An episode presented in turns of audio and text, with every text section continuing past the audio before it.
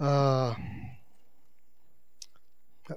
vamos continuar estudando sobre Jesus e hoje eu quero que a gente medite numa passagem em Lucas capítulo 18, a partir do verso 9. Lucas capítulo 18, a partir do versículo 9. Eu vou ler até o 14.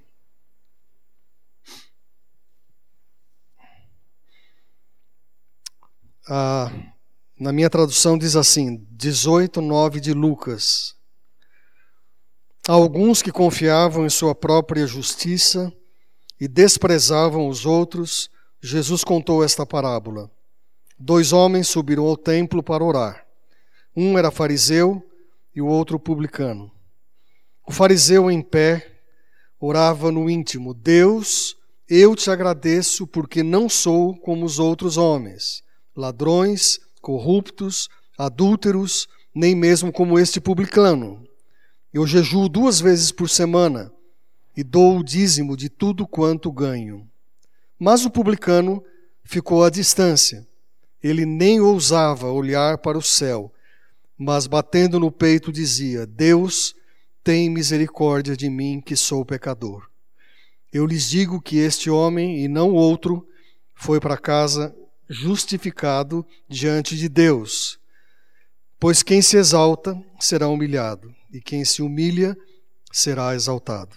Até o versículo 14, deixa a sua Bíblia aberta. Nós vamos orar mais uma vez. Feche os seus olhos, curve a sua fronte. Se você entrou aqui e ainda não está conseguindo se concentrar por alguma razão, alguma preocupação, algum tipo até mesmo de interferência do inimigo, eu quero orar por você especificamente. Enquanto nós estamos com os olhos fechados, se você for uma dessas pessoas, apenas deixe sua mão levantada, levante, deixando, pastor, eu sou uma delas, eu estou vendo. Pode abaixar. Deus, nós então estamos na tua presença desde que entramos aqui, porque o Espírito Santo de Deus está aqui. E agora, quando abrimos a tua palavra, nós temos esse privilégio de meditar nela e aprender dela. E há pessoas aqui, membros da nossa família mesmo, família de Deus, que estão passando por lutas. E na autoridade do nome de Jesus e no poder do sangue de Cristo, eu rogo por libertação nessa hora dessas pessoas, que elas sintam-se agora livres, totalmente desimpedidas para ouvir a tua palavra e aprenderem do Senhor Jesus nessa manhã. Que, ó Deus, eu peço por mim também, para que a tua palavra seja pregada com fidelidade, com zelo, e que o Senhor transmita o recado que o Senhor primeiro colocou no meu coração. É a oração que eu faço no nome de Jesus. Amém, Pai. A Fundação Getúlio Vargas, eu vou tomar muito cuidado de falar isso porque tem gente da USP aqui, é é considerado uma das escolas mais uh, conhecidas na formação de administradores, né, públicos e privados. Eu me lembro que quando eu estava para prestar o vestibular naquela época, muita gente nem sabe, eu não fui para teologia, eu fui para administração. É, eu nem sonhei em, fazer vestibular na EGV porque era muito difícil entrar. No fim, eu entrei na, na Faculdade de Ciências Econômicas de São Paulo, da, da Álvares Penteado, e ali eu cursei alguns anos. Ultimamente, a Getúlio Vargas tem feito um trabalho muito interessante na área de pesquisa. E ela tem feito uma parceria com a Globo, e eu não sei se vocês já viram isso, mas é, ela, ela costuma, ah, através de alguns mecanismos, levantar os assuntos que estão mais evidentes ah, na, na, no, na, na conversa, na mídia, entre as pessoas, seja na mídia impressa, na mídia falada. E, e é interessante que. Obrigado. Tá. Tem uma pesquisa que acabou de ser feita aqui. Uh, alguém esqueceu a chave do carro no banheiro das mulheres. Se ele não for pegar, será doado. Não, não está escrito isso não. Só que a chave do carro está lá. Mas se demorar, o pessoal da diaconia está esperto aí para então, voltando aqui. É. voltando aqui, então. A Getúlio Vargas faz essa pesquisa.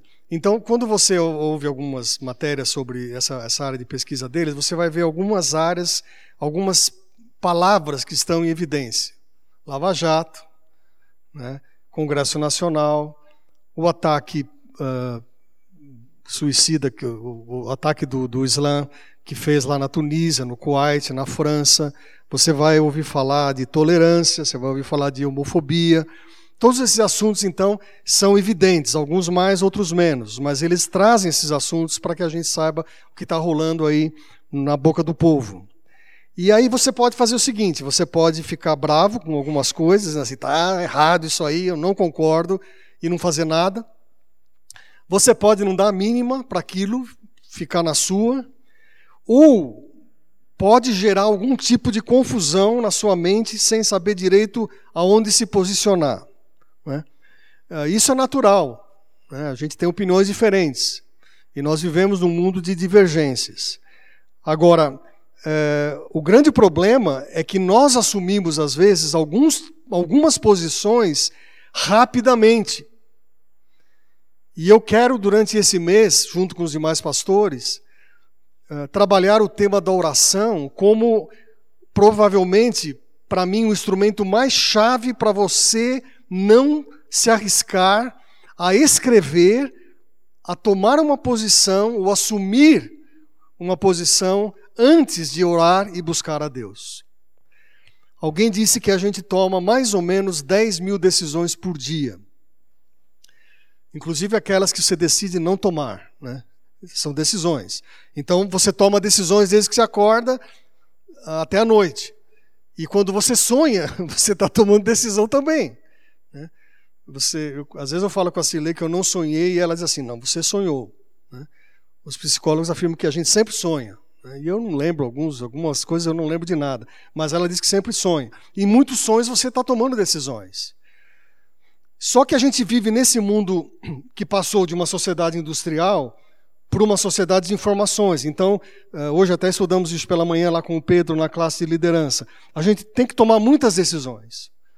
Só que isso faz com que o crente, muitas vezes, corra um grande risco de não estar tomando decisões segundo o coração de Deus. Eu corro esse risco junto com vocês. Três dias antes de morrer, uh, Wesley recebeu um, um grande conhecido político britânico, britânico que era contra a escravatura, Wilberforce, e quando ele encontrou com esse homem, três dias antes de morrer, como que uma palavra de legado, ele disse assim: Deus o levantou para um empreendimento glorioso. Portanto, nunca deixe de fazer o bem. E depois de três dias, John Wesley faleceu, um homem que cuidava dos pobres, que tinha uma visão social fantástica. Né? E ele, na verdade, o que ele estava fazendo? Ele estava repetindo o que Jesus, o que o Evangelho fala a respeito de Jesus. Jesus andou por todo lugar fazendo o quê? Fazendo o bem. Né? E, e aí então, é, Muitas vezes nós temos temas diante de nós controversos. E eu queria sugerir fortemente a você o seguinte: existe, grave bem isso, existe um primeiro passo que você precisa dar antes de tomar qualquer posição ou decisão, que é a oração. Existe isso. Você vai dizer assim, Oswaldo, faz muito tempo que eu já ouvi falar isso. Mas eu queria novamente tratar disso na perspectiva de Jesus. Soren Kierkegaard, que foi um, um teólogo dinamarquês, foi filósofo também, ele dizia assim que a oração ela tem a função de não influenciar a Deus, mas ela muda a natureza de quem ora. Nós não temos a mínima. Irmãos, se vocês forem em algumas igrejas e ouvirem alguns preletores, vocês vão ouvir exatamente o contrário do que eu estou falando aqui. Você determina o que Deus tem que fazer. E a oração não é isso. A oração, ela faz com que a nossa vida, a nossa mente, o nosso coração mude, seja transformado quando você busca o Senhor. Quem leu aquele livro O Peregrino, que foi um livro, quem sabe, um dos livros mais traduzidos no mundo todo, de John Bunyan, ele diz: na oração é melhor ter um coração sem palavras do que palavras sem um coração. Quando Jesus vai chamar os discípulos, o que, que ele faz? Ele separa um tempo para oração. Quando Jesus está prestes a ser preso, ele vai para o Monte das Oliveiras, ele fica em oração, e é ali que ele clama: Senhor, faça-se a tua vontade, não a minha. Então, a gente, eu, eu, eu penso que a gente está nos acostumando muito a falar, a escrever, a fazer, a escrever posts, a, a, a, dar a nossa opinião sobre muita coisa e depois a gente ora, ou às vezes nem ora. Né? E as consequências estão aí. A gente só vê gente se degladiando pela internet, assumindo essa ou aquela posição. É, muito cuidado com isso. Eu, eu separei essa passagem que ela é conhecida como a parábola das orações, a parábola das orações. E a primeira lição e eu vou dar três aqui lições nessa manhã, como normalmente eu faço, é que primeiro é Jesus nos ensina que a oração nos ensina a superar uma falsa autoconfiança que nos afasta da dependência de Deus. É, o, que, o, que eu vou, o que eu vou tratar aqui nessa primeira lição é que existe uma, uma, uma autoconfiança que é muito própria hoje nas empresas, que a pessoa tem que ter, ela tem que ter auto, uma autoconfiança forte para ela ser promovida, para ela progredir. E eu quero dizer que existe uma falsa autoconfiança também. A gente está num quadro aqui interessante. Dois homens, um fariseu e um publicano, sobem no templo para orar. A princípio, uma coisa interessante. Agora, quem é o fariseu? O fariseu é um, é um sectarismo religioso legalista e que tratava a espiritualidade debaixo de critérios bem diferentes de Jesus, bem diferentes. Eles o quê? Eles, eles assumiam uma postura muito comum nos nossos dias, de que se você parecer crente, você é crente. Ou seja, como é que você parece crente? Você parece crente se você carregar uma Bíblia embaixo do braço, se você se vestir de certa maneira, se você tiver um linguajar crentez, né? Você falar umas palavras assim que tocam a pessoa, fala, você, esse cara é muito crente, né? Essa pessoa é muito, muito fervorosa. Pode ser que sim, mas isso não garante. E o fariseu tem a postura da pessoa que é inflexível. Ela não dialoga com uma pessoa que pensa diferente. Ela não dialoga, ela tem a posição dela já firmada e quem pensa diferente está errado especialmente na questão da religião. Né? Então o fariseu hoje ele tipifica o cristão inflexível e que tem uma vestimenta, uma exterioridade, mas não um coração cheio da presença do Espírito Santo. E aí tem o publicano. E, gente, não é de agora que os governos, uh, que o leão né, vai, vai no teu pé para pegar o teu dinheiro, né, para roubar o, o pouquinho que sobrou lá, você fala, o governo vai lá e nhac, pega o dinheiro. Né? Você, todo final do mês, você fica louco da vida. Né? Claro que se tivesse retorno, nós estaríamos satisfeitos, mas a gente não vê retorno. Mas o fato de o governo uh, recolher impostos já vem de longa data. E no caso de que desse homem publicano, era o judeu que trabalhava para o governo romano tirando o dinheiro dos judeus para o Império Romano. Vocês podem imaginar o quadro então. Ele era totalmente execrado, ele não tinha, ninguém queria ver esse cara na frente. E quando via, provavelmente passava de lado. Né? Em vários textos da Bíblia, essas pessoas são comparadas aos piores tipos de gente. Tem um texto em Mateus 5 que diz assim: Porque se amardes os que vos amam, que recompensa tendes? Não fazem os publicanos também o mesmo? Então a gente está diante de dois homens, um deles religioso, uh, o estereótipo do religioso que não tem vida com Deus, íntima, cumpre apenas lei, e o outro que você fala assim, está escrito na cabeça dele assim: corrupção, extorsão. Está é, tá escrito na cabeça do cara assim. É, e é interessante que Jesus vai usar a vida desses dois homens para nos ensinar. Por que isso? Eu presumo, né, eu não posso afirmar aqui, eu presumo que a gente pode ter pessoas semelhantes no meio do povo de Deus. Jesus não ia deixar isso registrado na palavra do Senhor. Né? E aí o que, que ele vai dizer? Eu quero que você leia na Bíblia ou no seu smartphone aí, versículo 9. Há alguns que confiavam em sua própria justiça e desprezavam os outros. Jesus contou essa parábola, versículo 9. Ou na outra tradução diz assim: propôs também essa parábola a alguns que confiavam em si mesmos por se considerarem justos e desprezavam os outros. O que está escrito aí dos dois? Primeiro, eles confiavam em si mesmos porque se consideravam justos. Gente, vamos parar um pouquinho aqui e pensar. Quem não tem acesso à presença de Deus através de Jesus, é perfeitamente possível passar na mente dessas pessoas que elas são justas. Você ouve isso no trabalho do seu colega de trabalho. Às vezes entra numa conversa assim de ver quem é, quem é certo, quem é errado, e a pessoa fala para você: Olha, eu tenho um coração bom. Né? Eu tenho um coração bom. Eu sou justo. Mas ele não tem a, a presença de Jesus. É aquela velha história, né? Ele é tão bom, né? E só falta Jesus mesmo. Mas, mas nesse caso, é a pessoa que se auto-justifica. Agora, quando um crente em Cristo se considera justo, vamos tomar cuidado.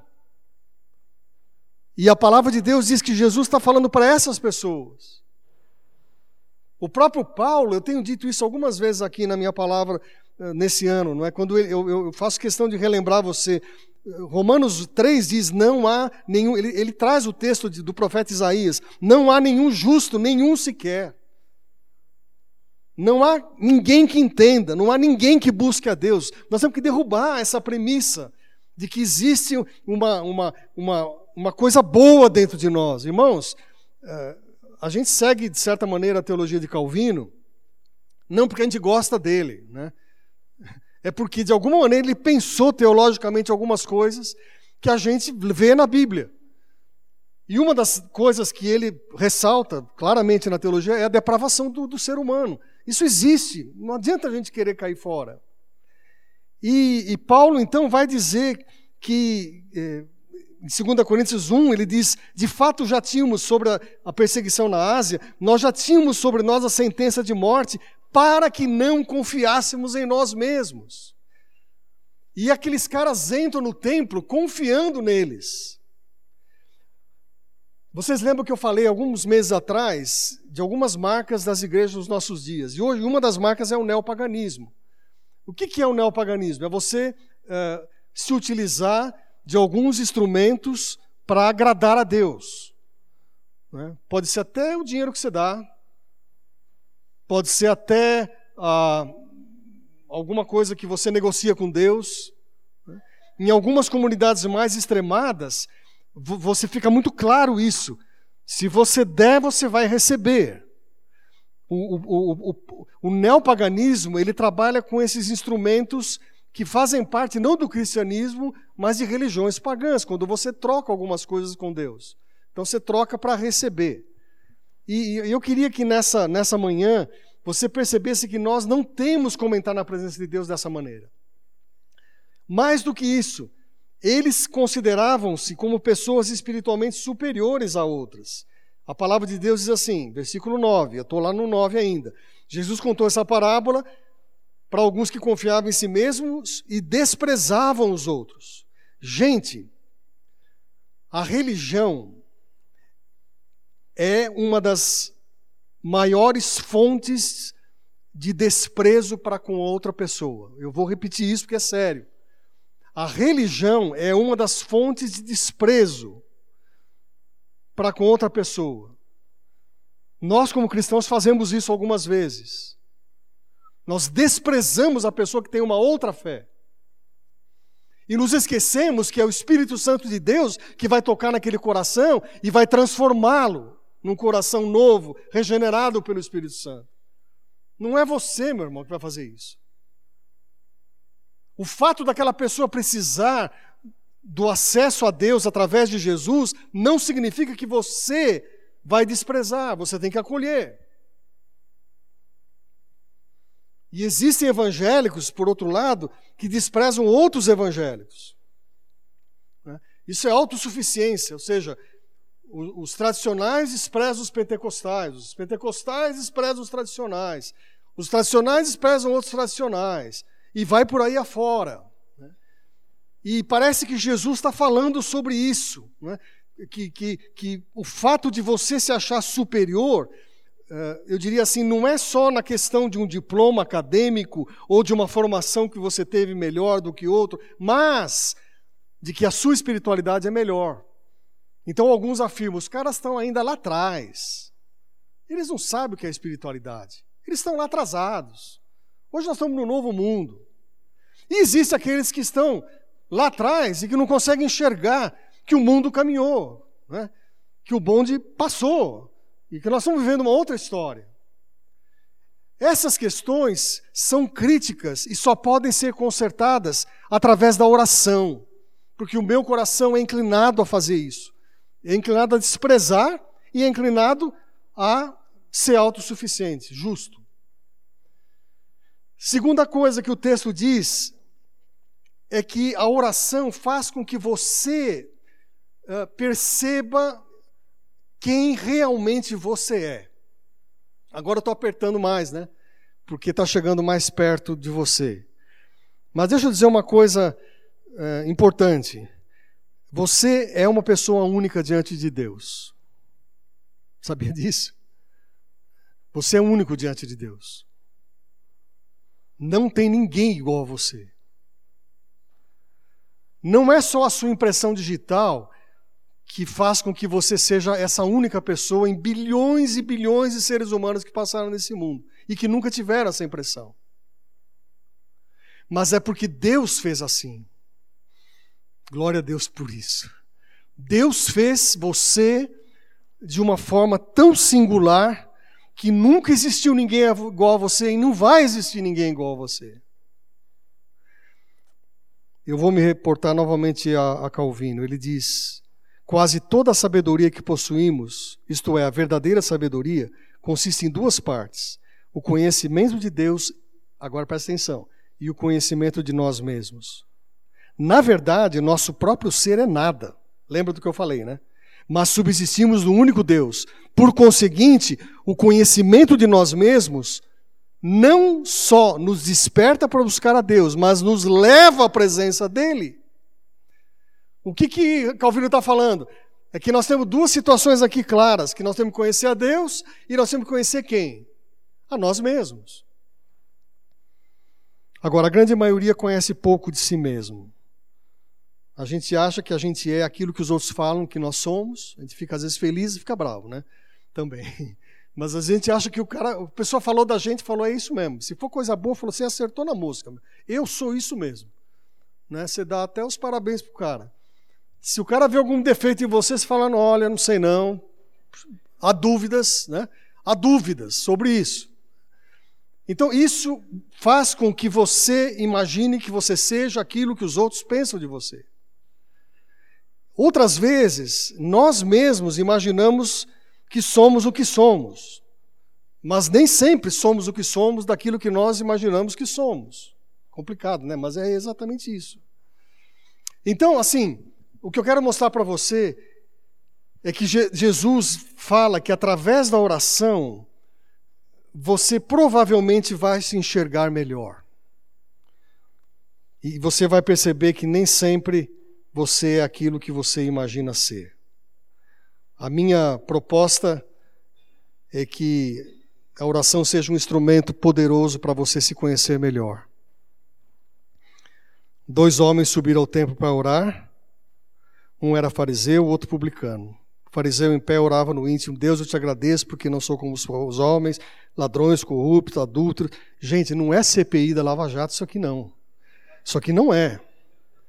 Mas às vezes parece. Eu nego, eu nunca fiz nada. Eu sou santo. Né? Eu não sou adúltero, eu não sou ladrão. Não... E aí é interessante que é, o perfil desse religioso que não se conhece, que pode correr o risco de ser qualquer um de nós, a começar de mim, diz assim: primeiro ele orava em pé. Né? Nada errado quanto orar em pé. Mas é o desejo do coração. Que, qual é o desejo do coração? É ser reconhecido. Por que, que a gente fez o templo, irmãos? Eu já contei essa história uma vez aqui, muitos anos atrás. O templo é uma criação humana, então o templo não é um lugar para todo mundo entrar. Deveria. No nosso caso, tem escada. Né? Aliás, tem, um, tem a portaria lá. Se o diácono ou a diaconisa, né, Marta, estiver meio chateado, o visitante vai falar: será que eu entro ou não? Né? Passo por essa barreira ou não? O cara, o cara veio domingo bravo para cá. E ele está na portaria lá assim e tal. E aí ele fala: entro ou não entro? Porque tem um cara na porta ali. Será que tem que pagar? Tem que dar um ingresso? Tem que fazer. Vamos dizer que o cara vence o primeiro obstáculo e tem a escada. Aí ele sobe a escada, tem um parapeito. Quando ele abre o parapeito, ele encontra mais gente assim, olhando. Eu sei que vocês não fazem isso, irmãos. Né? Até porque os novos membros têm dito claramente: eu estou aqui porque eu fui bem recebido. Os visitantes que estão aqui, vocês perceberam que é uma característica nossa abraçar, acolher. Mas a coisa é tão complicada que, se o cara vencer os dois obstáculos, ele não sabe onde sentar. Quando o Serra estava aqui na igreja e a gente chamou os nomes de rua para vir e sentar, eu já contei essa história. Onde sentou fez um vazio. Sentava os homens de rua aqui, os membros falavam: não, nosso lugar é lá. Aí sentavam lá, nosso lugar é aqui. Ia fazendo assim. Aí nós começávamos a separar os caras, né? né Serra? Aí separava, aí o pessoal saía. Aí o que, que acontece? Tem esse acesso aqui, só que aqui em cima Hoje sobe todo mundo, mas antigamente não podia subir, não. Esse lugar era santo. Né? Então a gente vai criando mecanismos para dizer que há o lugar uh, profano e o lugar sagrado. Quando tudo é igual aqui. Aqui é um lugar como qualquer outro. Né? Se o Espírito Santo não estiver aqui, nós estamos totalmente destruídos. Né? Nós não temos nada o que fazer aqui. Mas louvado seja Deus porque o Espírito Santo está aqui, glória a Deus por isso. É por isso que nós nos sentimos bem, a presença de Jesus nos acolhe. Mas ele diz que ele orava em pé para ser visto. Por quê? Porque tem lugar mais estratégico para você ficar no templo e ser observado. Ele orava para si mesmo. Irmãos, eu estou no texto, é a Bíblia que está dizendo isso. Ele orava para si mesmo. A palavra diz que ele orava no íntimo, mas ele não orava para Deus, ele orava para ele, no íntimo dele. Ele orava agradecendo porque acreditava ser um homem santo. Né? Não era pecador, era um cara totalmente correto. Né? E aí ele chega no ápice e dizer assim: Ó oh, Senhor, eu não faço tudo isso, e só para fechar a minha oração, para ela que ela fique bem jóia, eu sou melhor que esse outro cara aí. Eu sou melhor que esse outro publicano aqui. Esse que leva o dinheiro da gente. Esse aí que mora lá em Brasília. Esse aí que mora em Brasília leva o dinheiro e eu não gosto dele, não. Eu sou bem melhor do que ele. Será? A oração mostra quem nós somos. Irmãos, eu vou confessar uma coisa bem pessoal. De uns anos para cá, eu comecei a conhecer as pessoas pela oração delas. É interessante isso.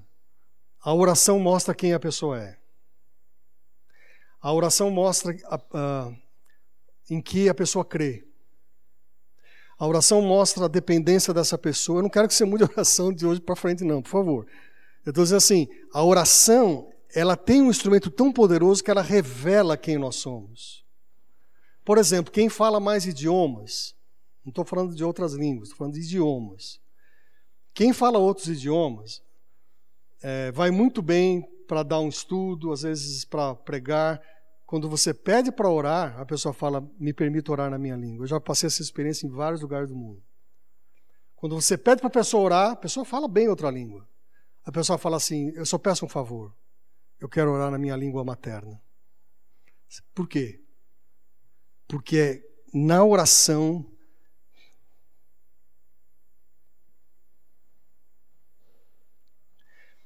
que você tem um acesso à presença do Pai de uma forma tão surpreendente que você só consegue falar a língua que você conhece, a língua, a sua língua materna.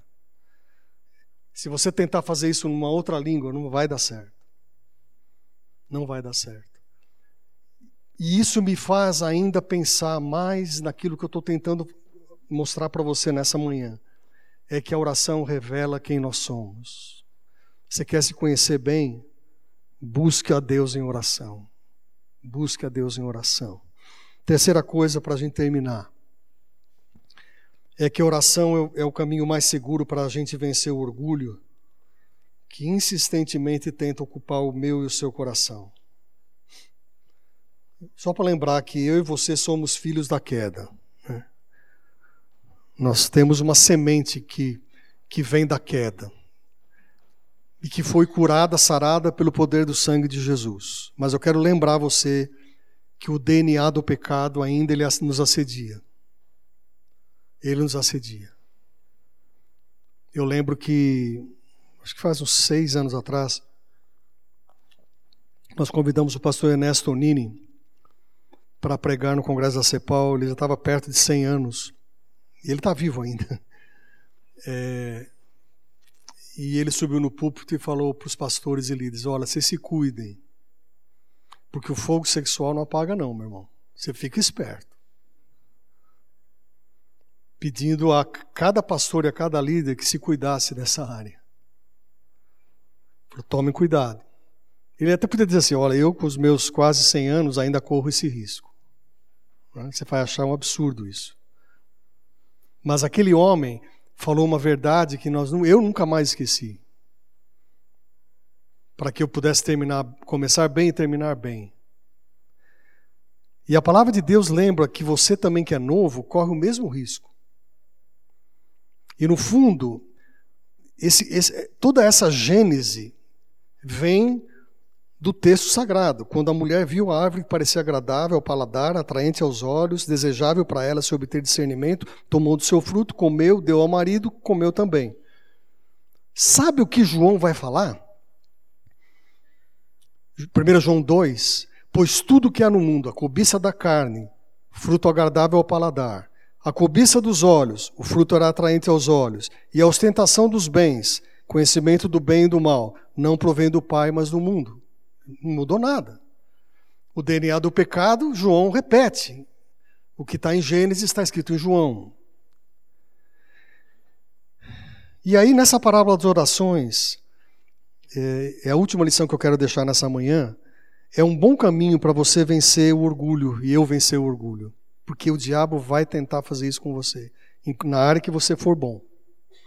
Se você é bom fazendo alguma coisa, é lá mesmo que ele vai pegar. É lá mesmo. Ele vai pegar você na área que você é bom. Ou essa área vai se tornar num grande apetite para o diabo derrubar e destruir a sua vida. E aí Jesus termina a parábola dizendo assim: Eu lhes digo que esse homem, não o outro, foi para casa justificado diante de Deus, pois quem se exalta será humilhado e quem se humilha será exaltado. Primeiro, esse homem se dirige a Deus. Na verdade, é a Deus mesmo. Segundo, ele afirma que precisava da misericórdia de Deus. E terceiro, ele afirma com todas as letras: Eu sou um pecador. Aí é interessante que os dois voltam para casa, mas um volta exaltado, porque se humilhou, e o outro volta humilhado porque se exaltou. A gente tem ouvido muitas vezes assim frases que quanto mais orar, Deus responderá nossas orações. É, é uma verdade isso, não quero negar. Nós oramos pouco, oramos muito pouco na verdade. Até Wesley afirmava que Deus não faz outra coisa a não ser responder orações. Mas hoje, quando a gente começa essa série de estudos, que os outros pastores vão pregar também nesse mês, é, eu queria dizer que a oração é um instrumento mais poderoso que você tem na sua vida, a partir do momento que você conhece Jesus. Salmo 130, quando Davi estava em lutas, ele diz assim: Das profundezas eu clamo a ti. Das prof... Pode imaginar isso, meu? O cara estava numa situação complicada, sendo perseguido, ele diz: Das profundezas da minha alma eu clamo a ti. Eu gosto muito de de ler alguns autores. Né? Um deles é Crisóstomo, que foi um dos pais da igreja, foi bispo de Constantinopla. Isso lá no início do, da história da igreja. Né? Ele diz: pela oração eu não entendo a que está apenas nos lábios, mas que brota do fundo do coração. Blá, blá, blá. C.S. Lewis diz assim: Eu oro porque eu não posso me ajudar. Grave essa frase. Eu oro porque eu não posso me ajudar. Eu oro, ele continua, porque estou desamparado. Estou falando aqui de um homem, um dos maiores expoentes da literatura inglesa, né? e que gerou muitos filmes que você já viu. Ele diz: Eu oro porque a necessidade flui em mim o tempo todo, dormindo ou acordado. Isso não muda Deus, mas isso me muda. Por isso eu oro. Ah, certa vez Moody tinha um ministério que muitos hoje têm de visitar presídios. Né? E Moody visitava um presídio e normalmente quando ele chegava lá ele perguntava: Por que, que você está aqui? Para os prisioneiros. E os prisioneiros respondiam assim: é, Foi um engano do juiz. Subornaram o juiz. Por isso que eu estou aqui. Aí chegava no outro prisioneiro e falava assim: Por que, que você está aqui? Ele falou: Foi uma injustiça que fizeram comigo. Eu não tenho culpa. E parece que quando Dwight Moody ia passando de cela em cela, todos eles se justificavam. Todos, todos os presos. Até que uma hora ele passou numa cela e ele viu um homem com as mãos no rosto, com cabeça baixa, chorando copiosamente. Aí, aí Moody chegou para ele e falou assim: Por que, que você está aí, meu irmão? Ele falou: Porque eu sou um grande pecador. E eu estou perdido, não, não tenho saída. Sou culpado. Aí Moody disse para ele: Existe algo que você não conhece, que é a graça de Deus, que foi revelada em Jesus. E aquele homem então foi transformado naquele dia pelo poder do Evangelho. Eu queria que você voltasse para casa hoje é, não como, como o fariseu, né? Ah, fui no culto, dei o meu dízimo, né? cumpri, dei aula, ou fui na escola, trouxe meu filho, tudo isso você fez, glória a Deus, né? Mas isso aí não é o principal. O principal é a gente se conhecer melhor quando ora. Né? Se você não ora, o risco seu cada vez maior é você achar que você se conhece e você não se conhece. A palavra de Deus mostra nessa parábola que a oração é o caminho mais seguro, mais seguro para você vencer a tentação do orgulho. Aquele fariseu voltou para casa crendo que ele havia cumprido o papel dele. Isso que é o mais incrível. O fariseu volta para casa achando que fez a coisa certa. E tem gente que vai e volta achando que está fazendo a coisa certa. Cuidado, meus irmãos e irmãs, eu digo isso com muito respeito.